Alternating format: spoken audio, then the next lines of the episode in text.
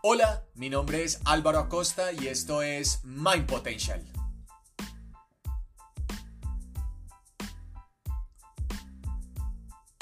Una persona siembra una semilla. Como cosecha, no se obtiene otra semilla, sino que el resultado de dicha siembra será seguramente un árbol, una planta, un arbusto.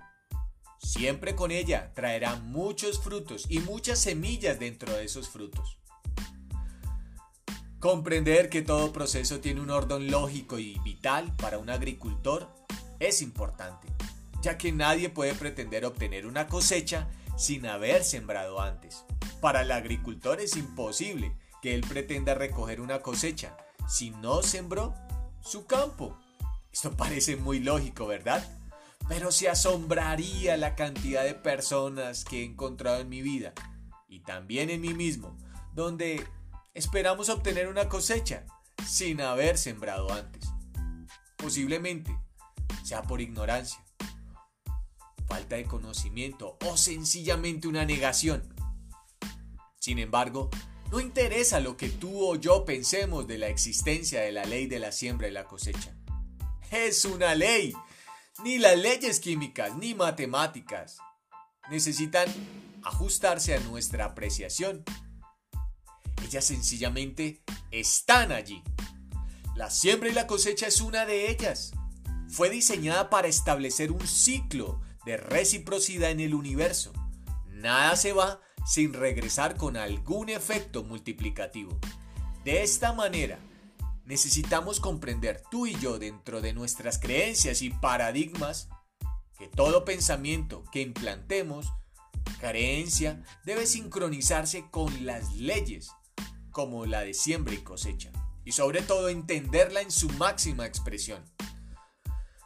Imagínate esto, si siembro un par de semillas de amor o de aprecio, ten por seguro que cosecharás varios frutos de amor o de aprecio. De igual manera, si siembro odio, rencor, pronto golpearán a mi puerta varios efectos maximizados de tal ofrecimiento al universo. Atención, quiero explicarte el ciclo de la siembra y la cosecha, el proceso. Un agricultor primero debe preparar el área para la siembra. Allí en ese lugar donde él determinará que más adelante irá la germinación, es decir, la siembra de la semilla. Tendrá por algún tiempo que hacer un fuerte control de maleza y siguiente a ello hacer un riego y cuidado de esas semillas que ha sembrado. Por último, tendrá que ver en el tiempo floración y maduración. Comenzará a ver que se están dando los resultados y al final tendrá que solo hacer selección y cosecha. Este es el efecto, este es el proceso. Y mira, hay algunos efectos que serán meramente ambientales en la siembra y la cosecha que no dependen de nosotros, están fuera de nuestro círculo de influencia. El agricultor no tiene nada que ver con la lluvia, ni con el sol, ni con el verano, ni con el invierno. El ambiente es así y su semilla estará expuesta a eso. No dependerá de él.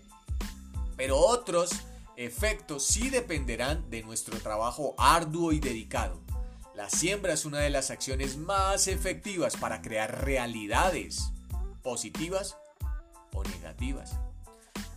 Te invito ahora a que identifiques qué deseas sembrar en los próximos 3, 4, 6 meses, un año y sé específico, anota el nombre de esa persona, el lugar, actividad que quieres empezar a hacer. Luego, describe detalladamente qué vas a empezar a sembrar y cómo lo vas a hacer. Quiero verte en este proceso.